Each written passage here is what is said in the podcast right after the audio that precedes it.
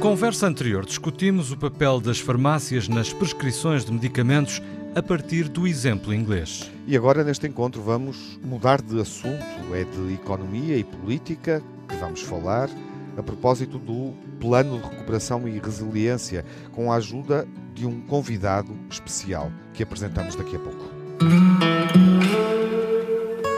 Time it was, and what a time it was, it was.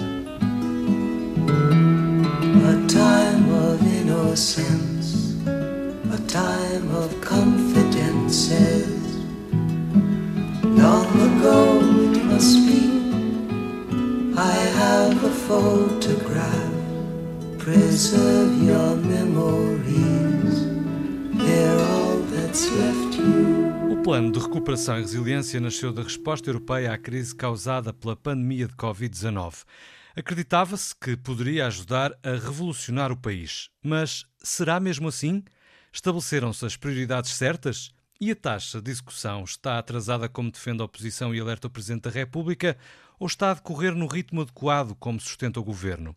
O dinheiro está a chegar à economia real, isto é, às empresas e famílias? Há poucas semanas, a Associação Portuguesa das Indústrias Gráficas e Transformadoras do Papel alertava para o residual investimento que estava a chegar às empresas. E são, sobretudo, em número, as pequenas e médias empresas as destinatárias, a verdade é que a maioria do bolo financeiro vai para as grandes empresas, um pouco mais de metade das verbas totais. Para agilizar respostas, a Agência para a Competitividade e Inovação reformulou a organização interna, mas o dinheiro chega a conta-gotas ao tecido empresarial. Neste episódio do Old Friends, vamos falar do PRR, dos investimentos das empresas. Temos um convidado especial, já lá vamos. Antes, saudação aos habituais convivas. Viva Manuel Sobrinho Simões. Olá. Viva Júlio Machado Vaz. Olá, Miguel. Conviva Tiago Alves. viva, olá, viva. Tiago. Olá, Miguel Soares. Uh, olá, olá. Estamos juntos para uma emissão em boa verdade a 5. O nosso convidado Sim, temos convidado especial nesta emissão. Foi presidente da Associação Empresarial de Portugal, foi presidente da direção do Coliseu do Porto, está ligado a cargos de topo de várias empresas. Há oito anos foi o nome escolhido para liderar a estrutura de missão para a capitalização uh, das uh, empresas uh, e recebemos-lo com muito gosto nesta emissão. José António Barros, bem-vindo. Muito obrigado. É um gosto. Venho cá também com imenso gosto. Recebê-lo na Antena 1. Não só pelo programa, que por uhum. vezes escuto, como pelos amigos que estão à minha frente, porque tenho particular estima e, portanto, é com muito gosto que estou aqui hoje. Júlio Machado Vaz, Manuel Sobrinho Simões. Enfim, a primeira questão é: uh, o Miguel colocou, uh, colocou o problema uh, sobre o qual vamos refletir, sintetizando, procurando sintetizar duas posições divergentes uma mais otimista e uma mais descontente. Como é que está a correr a aplicação do PRR neste momento em Portugal? Eu diria que, quase como tudo o que diz respeito a fundos comunitários, está a correr menos bem. Eh, o nosso país tem a habilidade de complicar as coisas. E, portanto, a burocracia é sempre um enorme entrave à execução dos fundos comunitários.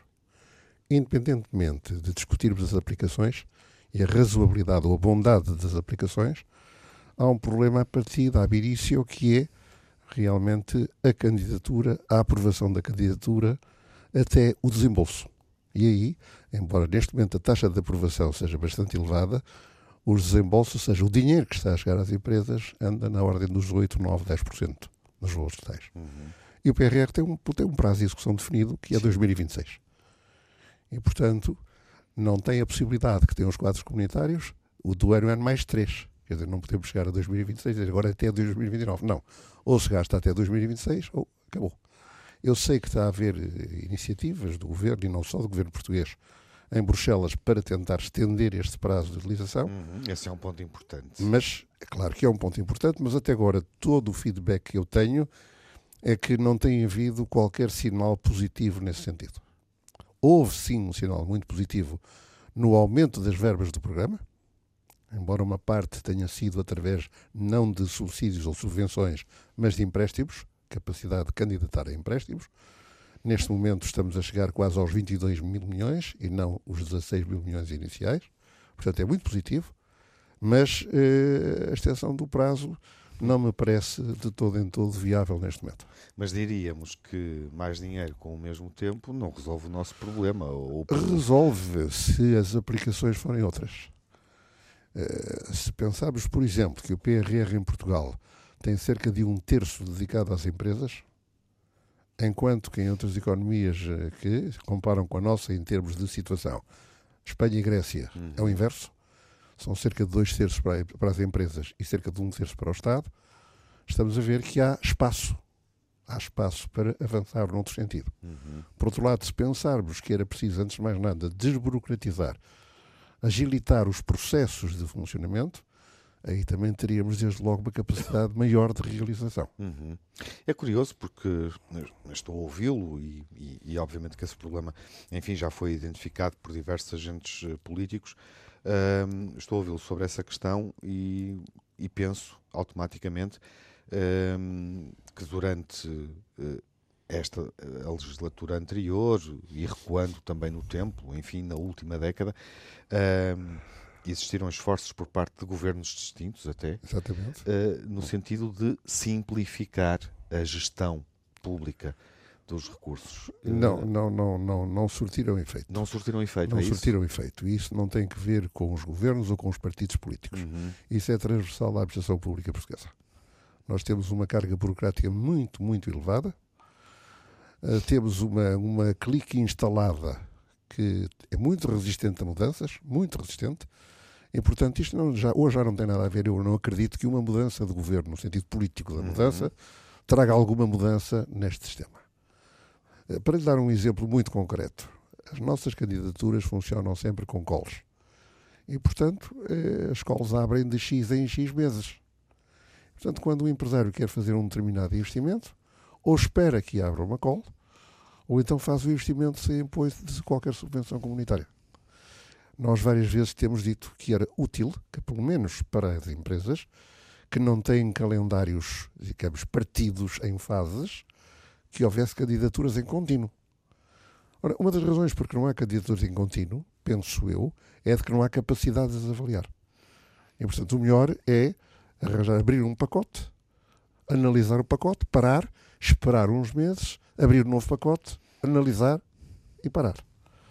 Não, não é importante, não é útil, não é, não é eficaz para o tecido empresarial. As uhum. empresas, sobretudo as mais pequenas, nós temos que pensar outras coisas. Portugal tem um handicap muito sério em relação aos outros países europeus, que é a dimensão das empresas.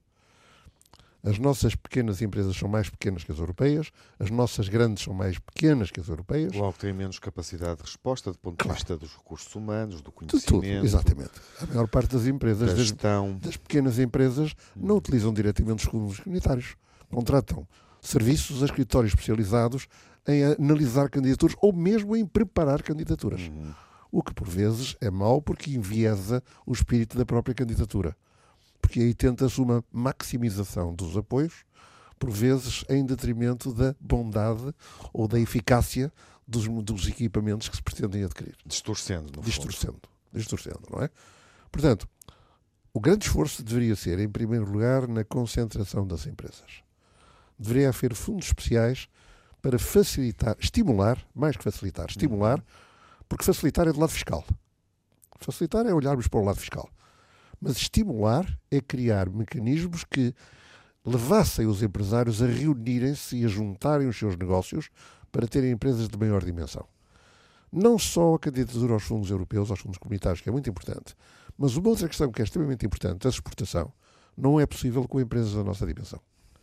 Uma empresa, para se internacionalizar, tem que ter uma dimensão mínima uhum. para ter a possibilidade de ter serviços próprios, de ter serviço de procura de mercados e de acesso aos mercados próprios e não fazer o que fazem a maior parte das empresas portuguesas, que é usar porta-aviões. Claro. Na prática, são pequeninos uhum. aviões que vão no deck de um grande porta-aviões e vão para onde ele quer e como ele quer. Tornamos mais pequeno o que já é pequeno num mundo que tem exatamente, uma escala exatamente. cada vez. Portanto, maior. Era preciso dar muita atenção a isto. Temos um tecido empresarial muito particular e reconhecendo que ele é assim, e o governo, ou os governos reconhecem-no, e sabendo que é essa a situação, a primeira preocupação deveria ser aumentar a dimensão média das empresas portuguesas.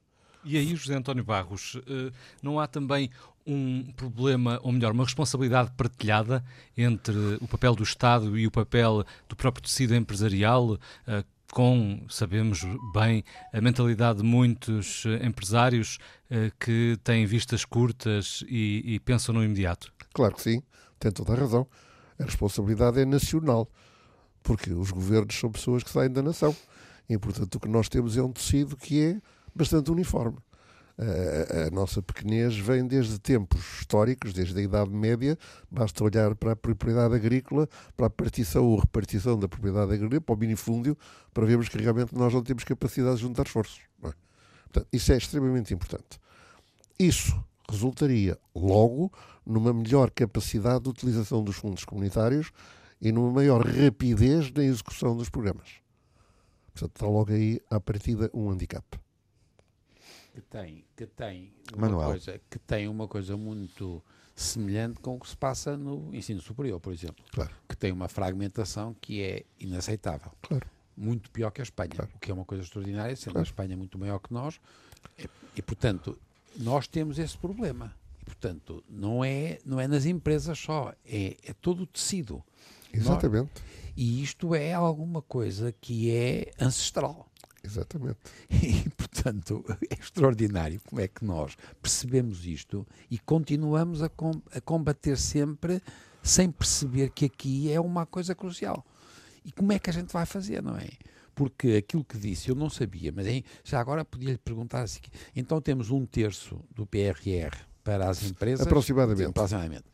E o inverso com dois países que são comparáveis a Portugal, com as características periferia e pobreza e tal. A Grécia e a Espanha. Espanha. O que é que se passa nos outros, agora no, nos ricos? Não lhe sei dizer, com franqueza não lhe sei dizer. Os ricos, em primeiro lugar, tiveram muito menos PRR do que claro, nós. Claro, Porque, tal como os outros fundos estruturais, o PRR é dado pelos mais ricos aos mais pobres.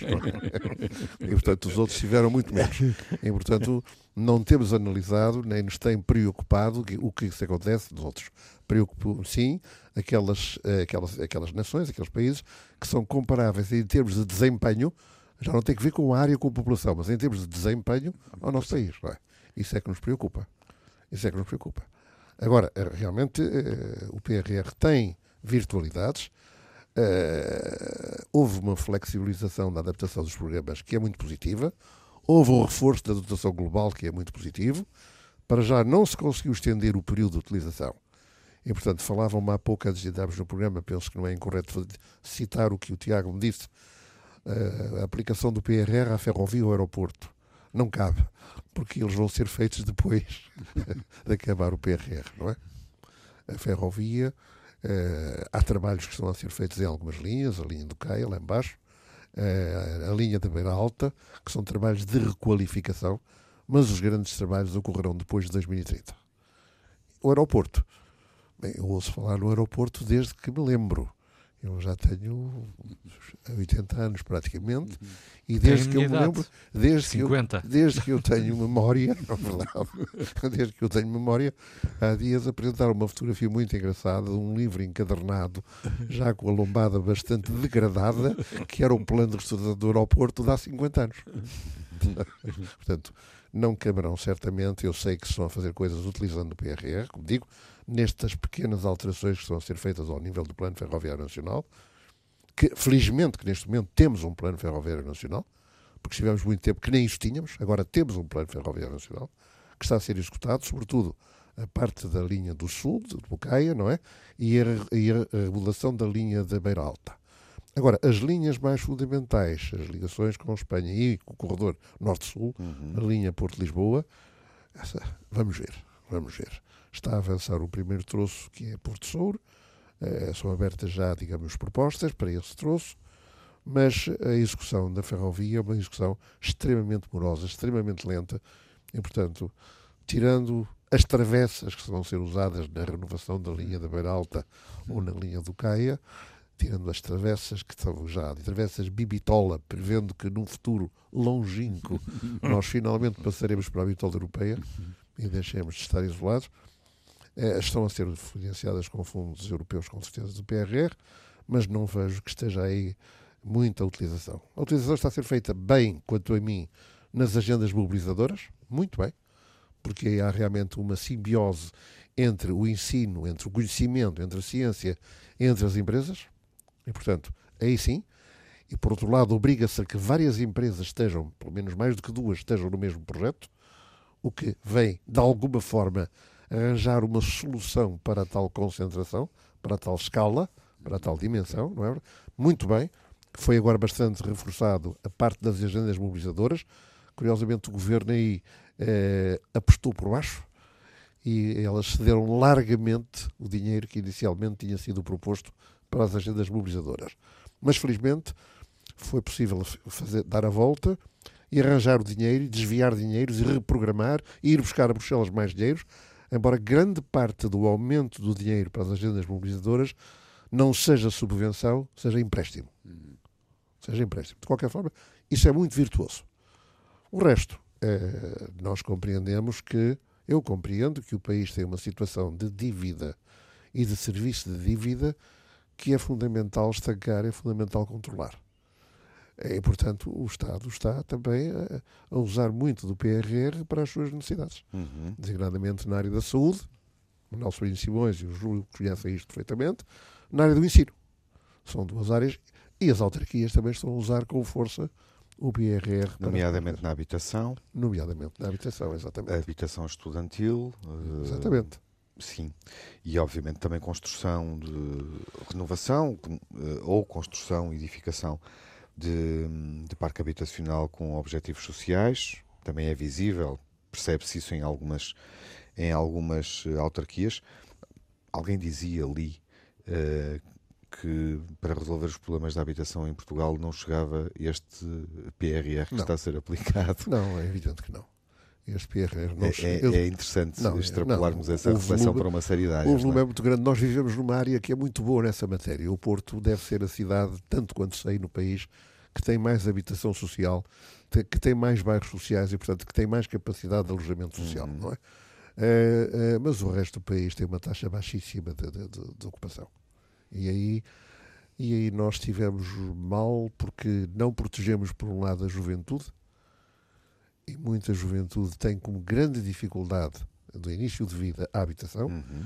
e não percebemos que íamos todos envelhecer mais, íamos durar mais anos, e que nessa fase final da vida também a necessidade de habitação social é muito maior. Claro mas já falei muito. Pois, não, não, vai falar Ainda mais. Não falou, não, não, tem cá vai, para isso. vai falar mais, era o que faltava. Ainda não falou tudo, mas a verdade é que estamos com um quarto de hora de conversa e ainda não se ouviu o Júlio. Não, isso não é habitual. Mas uh, eu, eu, vou, eu vou citar-me a mim mesmo. Uh, alguém me disse um dia, em quem eu acredito, piamente, que num, num determinado jantar eu parece que não estava muito bem disposto e alguém notou que eu estava uh, pouco falador e eu tive a grosseria, também era uma pessoa que eu conhecia bem, e eu tive a grosseria de responder: Eu tenho a profissão em que sou pago para ouvir. É? Devia ter acrescentado que continuo a gostar muito de ouvir. É. Oh, Zé António, há aqui qualquer coisa que para um leigo como eu, acho que eu e o, e o Manel Miguel e o, e o Tiago ficam fora disto, mas eu, eu e o Manel estamos aqui fora das nossas áreas de conforto, não estamos aqui a aprender. Exatamente. Pronto. Gostamos. O que é bom nas nossas idades, ainda gostarmos de aprender.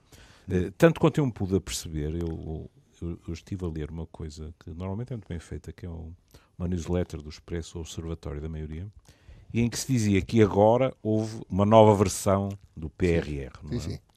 E uma coisa que, que me pareceu evidente é que depois também entrou no barco, além dos empréstimos, e entrou o orçamento do Estado também para complementar parte da despesa. É? Isso, eu penso que sim, penso, até porque é fundamental, quando está a utilizar empréstimos, que entre uma parte também do orçamento claro, do Estado. Claro, claro, claro. Mas uh, a segunda parte do texto, que evidentemente desaguava e bem na questão política, interessou-me porque dizia-se que havia medidas que tinham sido equacionadas na altura da famigerada geringonça, e o famigerado não tem nada aqui de, de depreciativo, porque eu andei pelas ruas a defender a geringonça, nunca pensando que ela aconteceria. Mas fala-se que, diz-se até a habitual expressão, que não há almoços grátis uhum. e que Bruxelas, desta vez, pediu garantias que determinadas medidas seriam tomadas, nomeadamente a questão da prestação social única, em que se diz que haverá redefinição mais precisa dos destinatários, os benefícios fiscais e algo que vai ao encontro do que se estava a falar aqui, que é avaliação da administração pública. Ou seja, estou a pensar bem quando digo que esta renegociação, digamos assim, implica por parte do governo um uh, apertar da malha, digamos assim, em certas despesas, em certos subsídios. Esta, esta, esta frase redefinição mais precisa dos destinatários. Bom, nós estamos a entrar num, num, domínio que não tem nada a ver com o PRR em si mesmo. É? Exatamente. Não, não tem nada a ver. É, nós temos uma situação também aí muito complicada. É curioso que o PRR, numa das suas facetas, fala na digitalização. Uhum. Isto parece que estou a fugir ao tema, não estou, já lá vou. Uhum. Nós somos um país que fomos o primeiro país a ter um cartão de cidadão com um chip eletrónico, a ter um passaporte eletrónico. Fomos o primeiro país a ter uma via verde. Via verde. Pronto. E curiosamente mantemos dois sistemas informáticos no país, um das finanças e outro da segurança social. E enquanto das finanças funciona irrepreensivelmente bem, e vocês quando preenchem o IRS todos os anos, está lá tudo certinho, só põem qualquer coisa que tenham de ganho por fora uhum. e que não seja declarado por qualquer empresa. Uhum. Por de resto está lá tudo, não é? Assim como estão os seguros que pagam, os seguros de vida, está lá tudo descontado. Feito. A Segurança Social é o contrário. Aquilo continua a funcionar mal. Bastante mal. E não entendo como é que ao avançar para a digitalização, uma primeira ideia não poderá ser, uma vez que o cartão de cidadão tem um chip, esse chip tem os números de segurança social, de utente do uhum. serviço de saúde Sim. e fiscal. Porquê é que não há de haver um único sistema informático nacional que gira tudo, que faça toda a gestão? Ou seja, porquê é que quando o indivíduo chega Será ao uma hospital... questão de proteção de dados? Não, de maneira nenhuma, porque os dados existem, o que é estão em dois sistemas em vez de estarem num. Mas os dados lá. existem, estão todos lá. Uhum. Estão em dois sistemas em vez de estarem num. E enquanto que num sistema houve uma evolução notável, enfim, há uma pessoa que se pode referir neste momento, que é o Paulo Macedo, que teve uma evolução notável nesse serviço, Sim. Eh, ao, ao, ao criar um serviço efetivo, eficaz e rápido, não é? Na Segurança Social continuamos perfeitamente na mesma. As pessoas continuam a levar não sei quantos meses para chegar à reforma. A assistência que há às crianças que estão ao cuidado da Segurança Social, a assistência que há aos idosos, a situação dos lares geridos pela Segurança Social, são coisas que todos nós conhecemos e que vêm nas uhum. notícias muitas vezes e que perpassam governos, perpassam políticas, perpassam partidos, mas se mantém. Porque há uma máquina instalada que está pouco interessada realmente em que as coisas sejam resolvidas. Eu dou-vos um exemplo, enfim, para mim é, é interessante, é, é, a questão das taxas moderadoras quando se, quando se vai a um hospital. Claro, por exemplo. Faz assim. Agora não há taxas moderadoras para ninguém. Ah, que bom, vamos todos bater palmas. Uh, não sei, acho que é possível numa conversa destas falar num caso particular, mas o Tiago dirá. Minha mãe já com muita idade, minha mãe faleceu com 98 anos e sempre com saúde, mas teve uma infecção urinária em, em determinado momento, foi ao hospital esteve lá um dia inteiro, fez não sei quantos exames, análises, eletrocardiogramas, fez o TAC, fez não sei o quê, não sei o quê, foi vista por não sei quantos clínicos e ao fim eu fui pagar a, a conta, paguei 10 euros. E eu disse: 10 euros? E a senhora disse: acha muito. Ora bem, eu não percebo porque é que não há taxas moderadoras e porque é que elas não são indexadas ao escalão de IRS de cada pessoa. Basta introduzir o cartãozinho na máquina para saber este senhor está no escalão X do IRR. E, portanto, pagará uma taxa moderadora de acordo com a sua capacidade. Está no primeiro escalão, não paga nada, com certeza. Está desempregado, não paga nada. Agora, é empresário, é profissão liberal, ganha bem, etc. Porquê é que não há de pagar taxa moderadora no acesso a um serviço de saúde que tem um custo elevado, como os senhores que são médicos sabem muito melhor do que eu? É? Portanto, mas isso tem a ver com uma questão constitucional, o acesso universal, tendencialmente claro. gratuito à saúde e à educação. Tendencialmente gratuito não quer dizer absolutamente gratuito, não é? Eu sei. Porque senão teria sei. que ser gratuito em todas as coisas e não pode ser. Da mesma forma, a atribuição, por exemplo, do rendimento, eh, do rendimento mínimo, do rendimento social mínimo, também é muito curiosa e por vezes não corresponde a situações reais e todos nós nos deparamos com situações de pessoas que usam e abusam desses sistemas. E não acha que isso está naquela frasezinha que eu me atrevi a Por isso, é eu- por isso é que eu referi, É. por isso é que eu dei esta voltinha. Pois é. Por isso é que eu dei esta voltinha. É para chegar lá. É que exatamente isso. É preciso começar a controlar determinadas coisas. Mas não é fácil enquanto não se dispuser de uma ferramenta digital e uma ferramenta digital não é pôr mais computadores em secretária. Claro. Não é isso. Enquanto não se dispuser de uma ferramenta digital integrada e que brevemente será uma, uma ferramenta já com inteligência artificial para gerir essas situações. José António Barros, estou a ouvi-lo e, a, eh, e a pensar eh, numa outra dimensão à qual também falta eh, controlo, eh, nomeadamente eh, a forma como muitas vezes as empresas procedem à evasão fiscal ou deslocam o seu capital para offshores, etc. Não, não deveria haver aí também mais controle? Com certeza que sim. Com certeza que sim. A evasão fiscal neste momento está bastante controlada. As finanças aí têm hoje uma capacidade muito grande e, portanto, só mesmo, enfim, eh, claro que em todos os países da Europa e do mundo nós temos casos de evasão fiscal e temos casos de fraude fiscal. Agora, começa a ser cada vez menos e, sobretudo, começa a verificar-se já em Portugal uma coisa que existe há muito tempo no Norte da Europa, que é a pessoa ter vergonha em não cumprir as suas obrigações fiscais. Enquanto que há uns anos, em Portugal, gabávamos-nos de fugir ao fisco. Felizmente, aí está a haver uma evolução. A nova juventude que está a aparecer, que está a sair particularmente das universidades, hoje já tem essa consciência. Que cumprir com as suas obrigações fiscais é, digamos assim, é uma, é uma questão de ética que faz parte também da formação do indivíduo, não é? Mas, mas aí, ó ó Zé António, desculpe interrompê-lo, aí há uma, há uma outra dimensão, porque eu lembro-me perfeitamente de, de ver documentários na televisão eh, em que imigrantes nossos, eh, nomeadamente nos países nórdicos, falavam exatamente disso. Que no- quando tinham chegado numa conversa de café, eh, tinham referido a questão dos impostos e como com alguns requebros de enguias era possível e como eram olhados com Claro, surpresa Claro, e com desprezo. com desprezo. E depois era dito algo que também não desculpava a questão, mas que eh, eu fiquei impressionado, porque eles já estavam aculturados e falavam ao mesmo tempo com uma nova mentalidade, mas com uma, um resquício de solidariedade que também fazia sentido. Quer dizerem assim, é claro, aqui nós sabemos muito bem para onde vão os nossos impostos.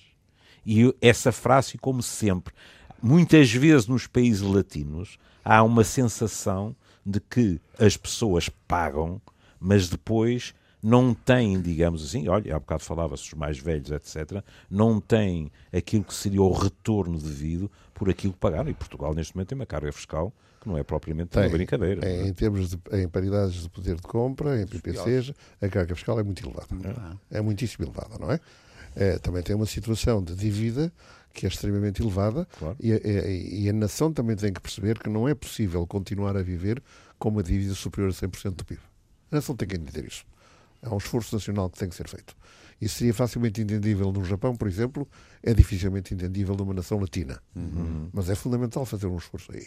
Agora, tudo isso está relacionado com a mesma coisa, que é, enquanto que um serviço, que é um serviço que cobra os impostos, é eficaz, é moderno, é atual, o serviço que, promove- que faz o consumo, que gasta, quer com a saúde, quer com a velhice, quer com as pensões, quer com os lares, etc., não está bem suportado ainda. Pois não, e, e Ou repara. que no Japão, nós- eh, para ir ao seu exemplo, Claro. se calhar também não é aceitável. Claro. Claro. Não, mas, mas reparem, nós, nós já discutimos aqui muito isso porque nós somos muito sensíveis à ausência de um dossiê único de, de- de saúde. Saúde. Que é, que é uma coisa. E, Claro. isto- É e há 300 inacreditável. milhões no PRR e não se está a fazer nada. O que estão, estão a comprar é uns, é uns, compi- uns computadores aqui e acolá e uns programas para, para, para aquela Oh, equipa X. E, percebe? Está, aumentamos a fragmentação, por estranho que pareça. Você é Estamos médico e, portanto, sabe porque é que eu vou a um hospital fazer análises, tenho um cartão com o meu número e não tenho lá todo o meu histórico. Claro. Tenho que ter. Claro que. Seja qual for o hospital. É, é evidente. Tenho que ter todo o meu histórico. É. Não vou repetir análise de exames e coisas que estão no meu dossiê Pois. e que foram feitos há um mês ou há dois ou há três. Pois. Mas nós, nós batemos muito por isso e Mas é, é muito- fundamental. E, e é crucial. Quer É dizer, crucial. portanto, são coisas muito básicas e, portanto, nós, nós acabamos por ficar um bocado impressionados Porque, oh, João, vamos, oh, António, voltamos à mesma coisa seu, porque é, verdade. Você põe sempre aqui uma coisa que para mim é impressionante, que é tradicionalmente nós sabemos, por exemplo, aquilo que disse, que às empresas chega pouco. Eh, quer dizer, aquela coisa do 8, 9, 10%, porque o sistema é um sistema muito burocrático, muito difícil. Isto previamente já aconteceu nos outras vezes, nos outros programas. Claro. E nós fizemos alguma avaliação hum. para além da certificação. Eu sei que a gente faz sempre a certificação. É que a gente gosta de certificações. Há uns tipos que adoram certificar. Epá, eu odeio certificar porque eu queria acreditar. Acreditação. Nós não temos capacidade de perceber onde é que temos os nós que estão ali a impedir que a coisa flui, que flua. Não sei se está a ver. Quer dizer, perfeitamente. E, portanto, porque é que a, portanto, há de facto, para além de uma coisa que é inércia, que é os, os, no fundo uma coisa instalada de interesses, uma, uma coisa que é muito nacional, que é, há uma falta de, de brio em alguns aspectos. Eu, em relação à saúde, estou mesmo convencido que às vezes há mesmo interesse em que não funcione portanto, isto é mais negativo, percebe? E, portanto, só para, para, que as pessoas percebam que isto não é só, não somos só, como dizem os ingleses, não é só lousiness. Não, tu, tu, agora disseste, como dizem os ingleses, e eu lembrei-me do Yes Minister, não é? Hum. Sim, sim. Que só aparentemente era uma comédia, não é? Era uma crítica feroz àquilo que claro, realmente acontece. Claro. É? Os ingleses, aliás, têm essa qualidade. É. Os ingleses criticam-se muito bem. É. Têm muita capacidade de se autocriticar. Agora, uma questão que eu queria pôr, na sequência do que disse o Manuel, que é o seguinte: é que há um problema também grave em Portugal, que está um pouco na origem de tudo isto, que é a desconfiança. Nós temos, o Estado tem uma atitude permanente de desconfiança face ao contribuinte. E o contribuinte, uma atitude de desconfiança face ao Estado. Hum. Tudo isto seria muito mais simples se nós fizéssemos como outros países fazem, as candidaturas fossem apresentadas e o Estado depois fosse eficaz, rápido e severo na verificação, não na aprovação. Claro, a posteriori. A aprovação, se respeitasse todas as regras que respeitam a candidatura. Sim, os requisitos. Claro, os requisitos, os critérios, era, era, tácita. Claro. Uhum. Depois o que se devia haver era brigadas de Avaliar. inspeção e de avaliação. Claro. Uhum. Nós fazemos ao contrário. Nós queremos prevenir, avaliar, certificar tudo antes de aprovar. Quando olha para a forma como está a ser gerido este, este plano de apoio num contexto de emergência, convém, convém ter isso presente. Ele termina num determinado momento, tem um prazo de execução muito rigoroso, uh, ao contrário da gestão habitual dos, dos, fundos comunitários, e começa, obviamente, como sabemos, e foi lembrado, mas convém ter isso presente, uh, para dar respostas a problemas criados uh, pela, pela pandemia, pelas consequências da, da pandemia na, na, União Europeia entre 2020 e 2022. É esse o contexto. Quando olha para a forma como está a aplicar e compara, indo à questão que o Manuel estava a colocar há pouco, com outras realidades que vivemos em aplicações de fundos comunitários ao longo de, enfim, 30 anos, sensivelmente, três décadas, grosso modo, Uh, acha que é pior, é melhor? Não, este está a ter necessariamente neste momento uma execução melhor. Até porque este está muito coartado pelo prazo limite, que não é prorrogável, ou pelo menos para já Sim. não foi conseguida a prorrogação. Hum. Enquanto que nos outros quadros há sempre aquela aquela desculpa do ano N mais 3. Sim, deixar andar. O 2020 ainda está a funcionar, imagina. Uhum.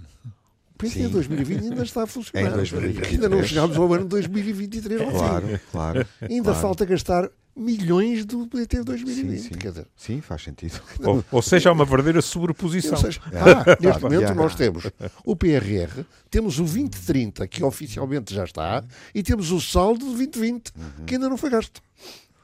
Quer dizer, Portugal que... tem no total Sim. mais de 40 mil milhões de fundos à disposição. O que me leva. Que é um volume gigantesco de dinheiro. José António Barros leva-me a uma outra questão que diz respeito muito ao Estado, obviamente, quando pensamos numa questão de escala, numa questão de investimento, em projetos de grande dimensão, do ponto de vista do tempo para projetar, para tomar decisões, mas também da dimensão financeira que está, que está em causa, olhando mais para as empresas, gostava de perceber até que ponto é que também não executamos com mais rapidez porque não temos a capacidade de complementar o investimento. Faz sentido a pergunta?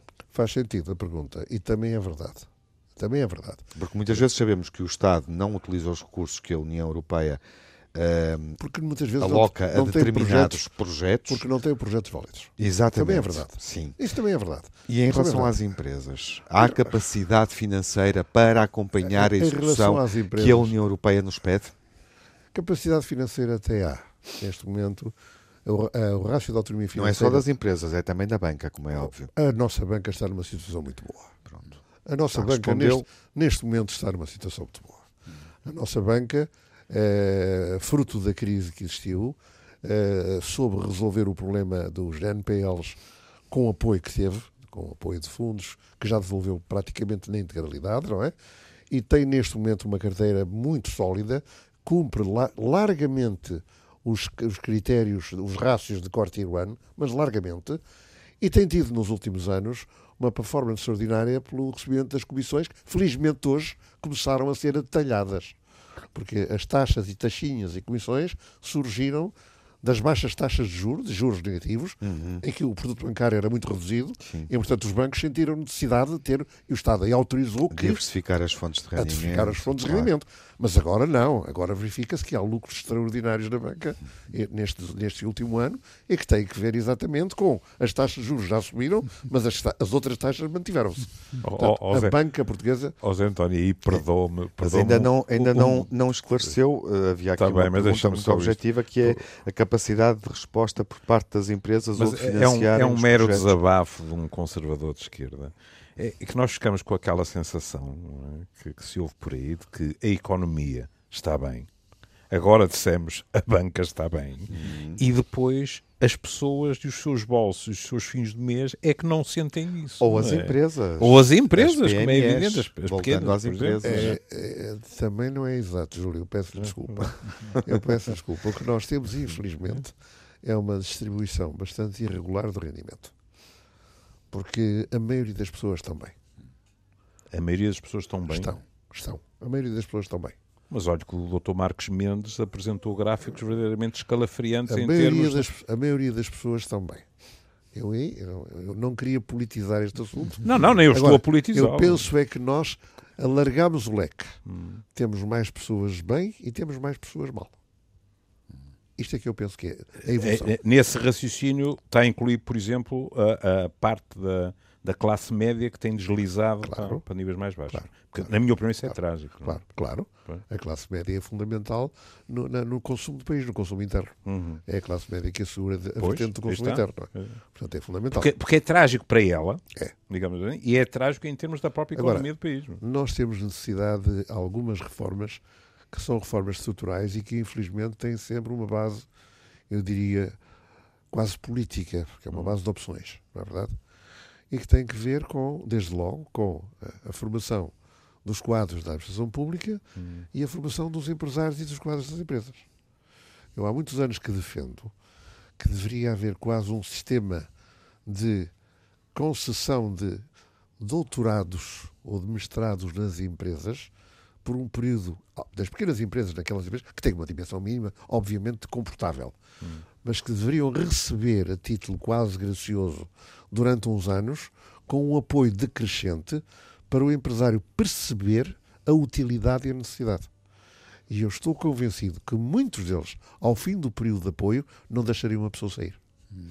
Porque teriam percebido a diferença que fez na gestão da sua empresa, a diferença que fez no processo industrial da sua empresa, a diferença que fez na investigação e no desenvolvimento dos novos produtos da sua empresa. Nós temos um- continuamos a ter um divórcio muito grande entre as empresas e as universidades. Tem vindo a melhorar, mas continuamos a ter um divórcio muito grande entre empresas e universidades. E isso tem que, tem que ser esbatido. Há casos bons, o, Minho é um caso muito bom, por exemplo. O Minho é um caso muito O bom. Minho. Sim, a Universidade do Minho. É um caso muito bom.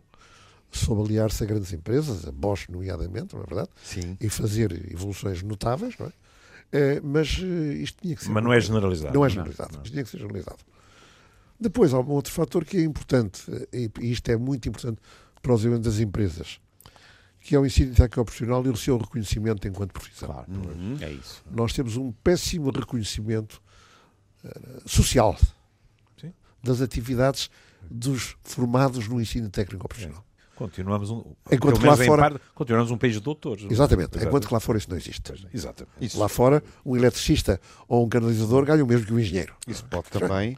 é, E é reconhecido. Podemos alargar essa reflexão, já falamos disso aqui, é, enfim, é, é um tema que também valorizamos e apreciamos, podemos alargá-lo eh, ao secundário Claro. e ao desinves- desinvestimento que foi feito na Claro, última claro, década, claro, década e claro. meia, na via profissional de ensino, Claro, claro. correto? Correto, claro, claro.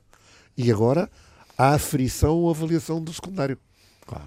Que é, em nome da, da digitalização, a coisa mais espantosa que eu, a que eu estou a assistir. Porque nós estamos a reduzir os alunos quase a máquinas de calcular. Uhum. Ou, ou, ou a, ou a iPads, se quiser. Sim, pouca capacidade de pensar E, ou de escrever. E fazer. ou de escrever, pouco E pensamento fazer. humanista. Pouco pensamento. Pouco pensamento humanista. acrescentar- pouco pensamento humanista. Não há. E não é possível, não é possível fazer uma tarefa de engenharia, fazer um projeto de engenharia, um projeto industrial, sem saber pensar e sem saber escrever. Não é possível. Não são só contas. É muito mais do que, só, do que só contas. E isso não não está aí, nós estamos a, a pensar mal o que é digitalização. E, é A digitalização não é isso. Não, e é vender diplomas. Nós encontramos aí uma solução que é uma solução horrorosa. É, é vender diplomas e mais. É trabalhar para as estatísticas do ensino secundário. Exatamente. Que é o que Trabalhar para as estatísticas.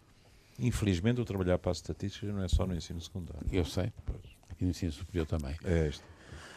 Portanto, nós Sr. temos Barros, essa- regressando um pouco ao plano de recuperação e resiliência, ahm, falávamos aqui Nos derradeiros da 5 distri- minutos, Miguel, só Sim. para estarmos. da, da distribuição aqui Todos da riqueza. sintonizados O de viva Júlio voz. tocava, o Júlio tocava nesse ponto ahm, e, e- eu agora recentrava se calhar a questão na ah, distribuição ah, do bolo financeiro do plano de recuperação e resiliência. Há aqui uma clivagem entre o dinheiro que vai ser ah, aplicado ah, em instituições, empresas públicas e o que vai ser aplicado ah, no privado. As confederações empresariais, por exemplo, ah, queixam-se ah, da falta de apoio às empresas e lamentam que o Estado seja o principal beneficiário. Revê-se nessa crítica? Sim, sim, sem dúvida. Isso, sem dúvida, é o que eu já disse logo no início. É, basta olhar para a Espanha e para a Grécia para ver atitudes diametralmente diferentes, não é? Diametralmente diferentes. Isso é verdade. Embora as agendas mobilizadoras sejam um projeto muito importante e muito, eu diria, bem pensado e parece-me que está a ser muito bem executado, não é? E aí haja uma conjugação de esforços públicos e privados. Porque tudo que está na área do conhecimento e do ensino vem normalmente do setor público e aí há essa ligação com o setor privado. A investigação e o desenvolvimento, ao mesmo tempo que o projeto industrial e o desenvolvimento industrial, não é? Mas há efetivamente essa, no, no PRR para já, há essa dificuldade que é sentida por todos, é sentida por todos, mas que também tem que ver com a natureza das aplicações que são permitidas. Porque nós temos que, nós temos que olhar para o futuro de outra forma. Eu acho que nós continuamos a projetar o futuro na linha do passado. E ainda não percebemos que o futuro vai ter um enorme salto diferente daquilo que era até aqui. Dou-lhe uma frase muito criticada, mas que eu uso, é esta. Eu não percebo que se estimula a digitalização das empresas, a automação nas empresas, mas tenham uma- ao mesmo tempo critérios para recorrer aos fundos de manter postos de trabalho.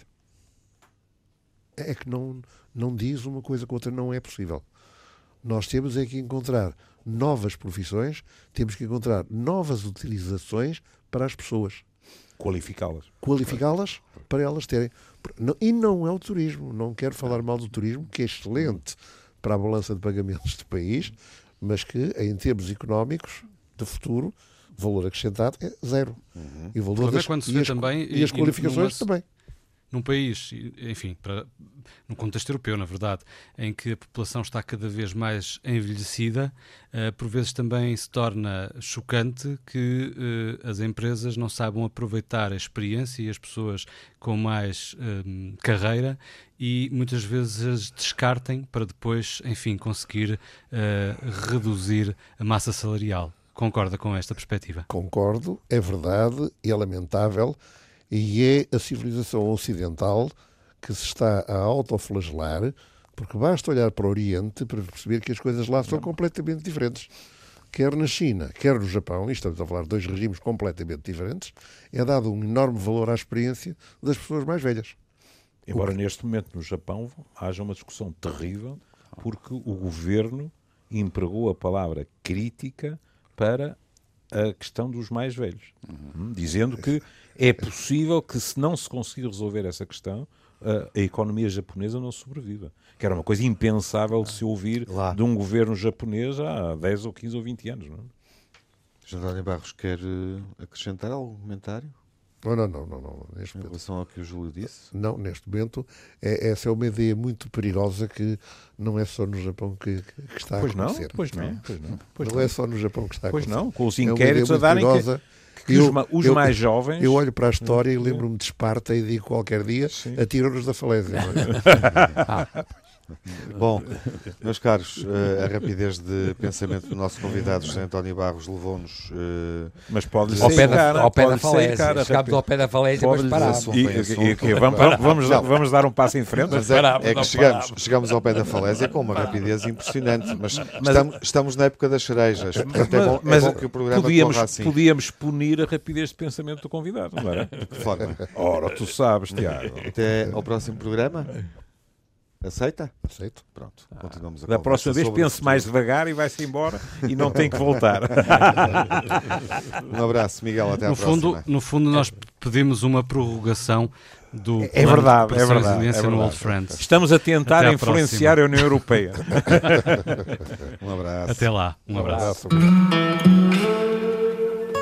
Time it was, and what a time it was, it was. Innocence, a time of confidences. Long ago it must be, I have a photograph. Preserve your memories, they're all that's left you.